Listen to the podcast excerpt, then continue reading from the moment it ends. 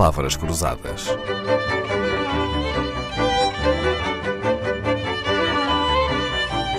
Porque quase tudo é uma questão de semântica.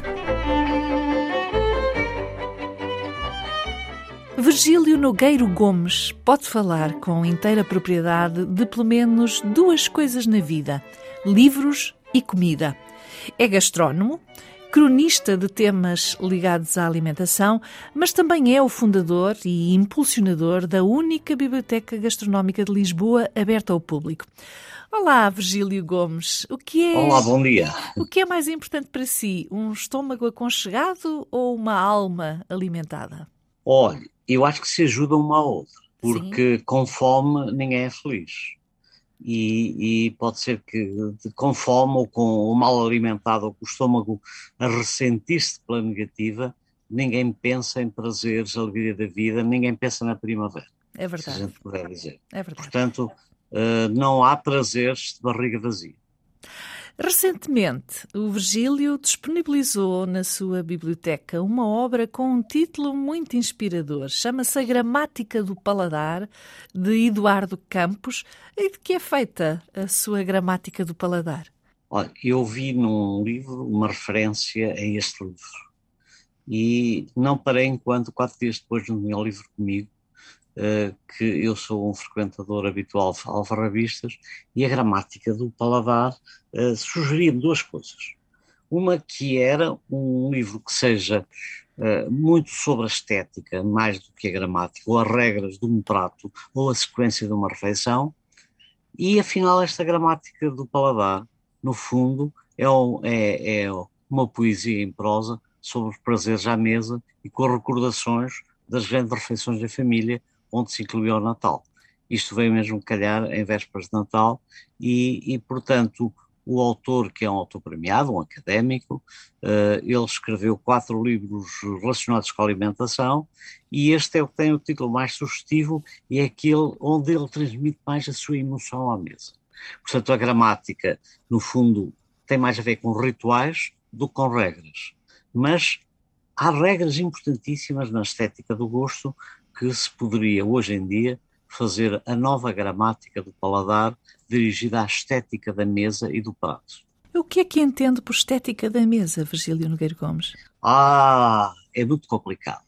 A estética da mesa pode passar por coisas simples, pôr-nos um ramo de flores muito bonito à nossa frente e que não conseguimos ver a pessoa que está do outro lado. Portanto, isto é uma contradição da estética.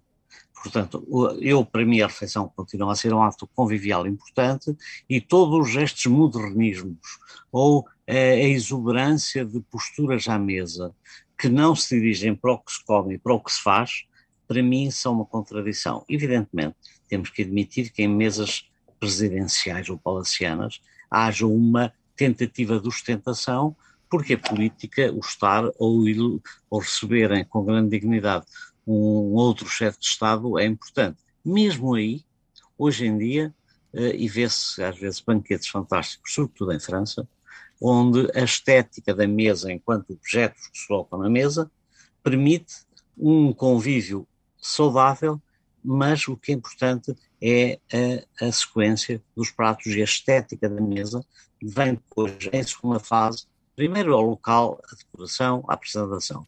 A seguir vem a elegância da sequência do menu.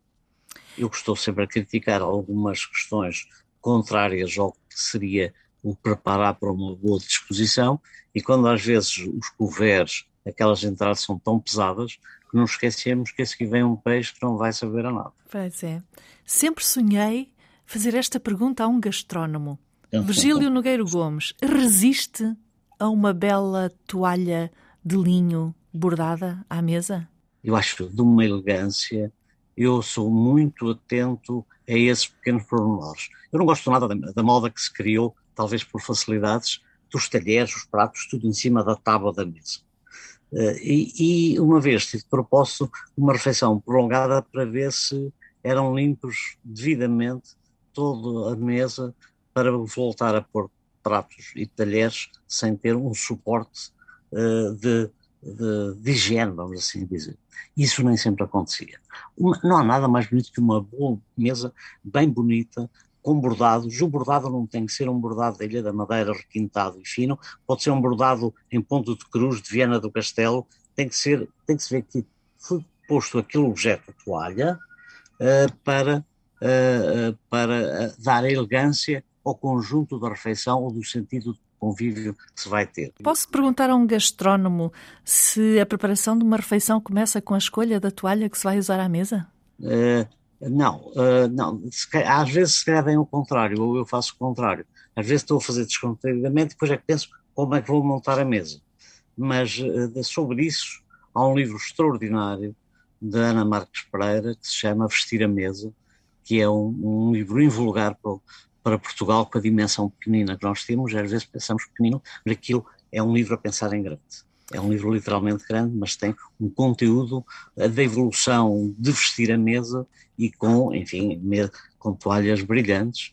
Eh, e eu às vezes não uso mais toalhas brilhantes porque hoje em dia é muito complicada a vida e depois tem que mandar para a lavandaria bordados e rendas, uh, pensa-se duas não vezes. Não sai barato. Mas acho que uma mesa, uma, uma mesa tem que ser bem vestida. A Gramática do Paladar, o livro de que falámos hoje e que foi o mote para esta conversa, está disponível na Biblioteca Gastrónica da ACPP, Associação de Cozinheiros Profissionais de Portugal, que fica na rua Santana Alapa, número 71, em Lisboa. E Virgílio Gomes vai ficar connosco esta semana. Palavras Cruzadas, um programa de Dalila Carvalho.